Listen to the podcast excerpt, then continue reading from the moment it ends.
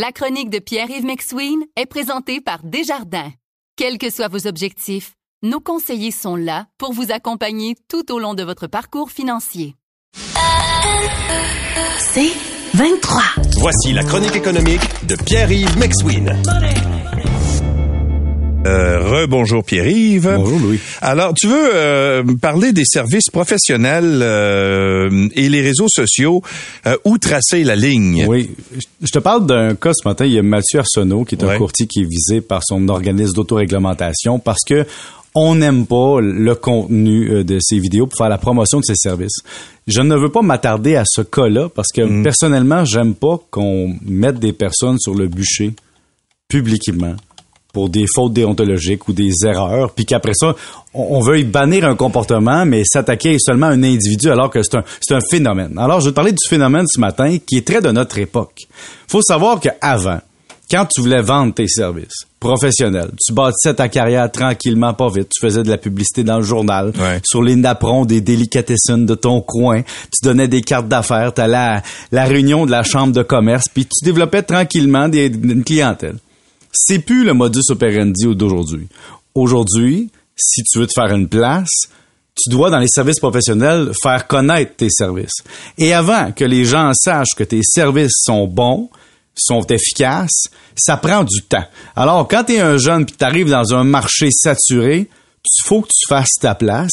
Et les vidéos sur Internet, c'est rendu une façon de faire. Ouais. La vulgarisation, l'explication, parler de comment tu, tu vis ta profession. Maintenant, c'est la ligne entre être flamboyant puis faire des exemples qui sont critiquables et être visé par tes collègues versus amener du contenu qui amène ton entreprise ailleurs et qui te fait connaître. Un bon exemple, quand tu vas sur TikTok, les services professionnels de comptables, de courtiers, d'avocats qui sont populaires et qui sont suivis, puis même viraux pour les bonnes raisons, c'est parce qu'on parle de certification, de compétences, on vulgarise des cas, on donne confiance aux gens. Et tu sais ce que ça donne? Ça donne un premier contact. Avant, tu voyais un poster d'une personne, c'est pas jaune, tu savais pas ce qu'était la personne. Maintenant, tu vois un dentiste qui te parle de l'impact du brossage sur la carie, qui s'appelle par exemple Kevin ou Sébastien, tu te dis, hein, je l'écoute là, puis je développe sans m'en rendre compte un attachement et ça fonctionne.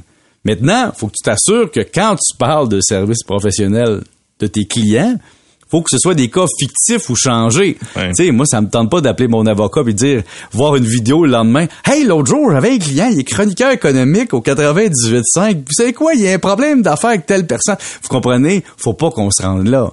Mais c'est une super belle façon, les vidéos, de se faire connaître. Et surtout, faut comprendre.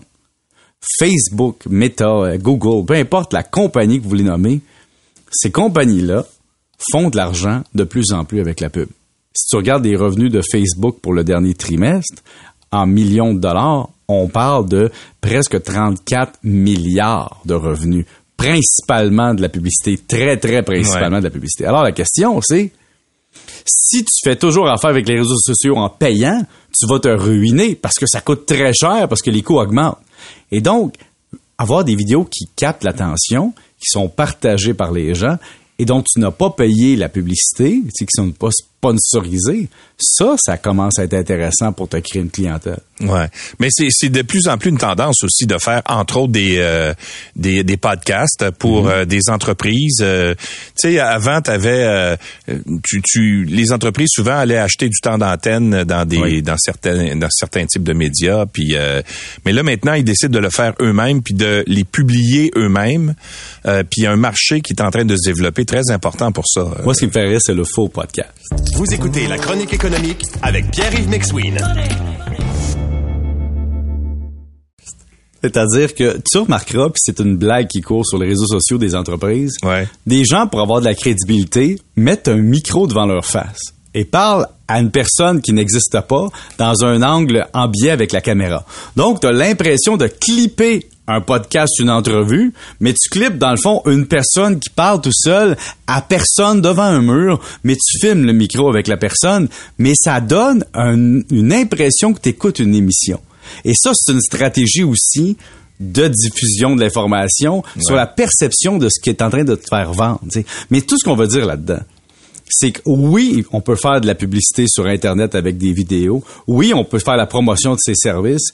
Mais avant, Louis, il y avait ce qu'on appelait les garde-fous. C'est-à-dire, tu avais le système publicitaire qui connaissait les lois, les limites. Tu avais le diffuseur ou la compagnie qui diffusait ta publicité qui disait, hey, cette publicité-là, nous autres, on n'est pas vraiment pour. Voici pourquoi. On était protégés contre nous-mêmes. Tandis que maintenant, moi, mettons, je suis comptable, je suis membre de l'ordre de CPA, j'ai disons que j'ai mon bureau puis que je fais de la promotion mais que là je commence à parler de choses dont j'ai pas le droit de parler il y a personne qui va me couper il y a personne qui va m'arrêter puis me dire ça puis arrive c'est dans la limite faut que je connaisse mon code de déontologie que je connaisse les lois puis que je connaisse aussi le sens du bon goût et de ce que le public va percevoir Ouais.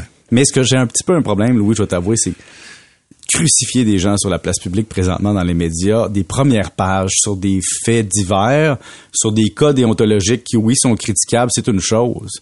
Mais de détruire une personne, ça, je- il y a la limite que je veux pas franchir. Moi, que je trouve qu'on on est rendu là où il faut se questionner.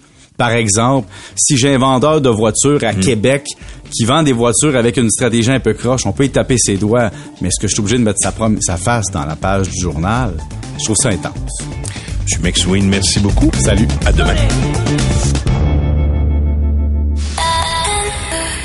C'est 23.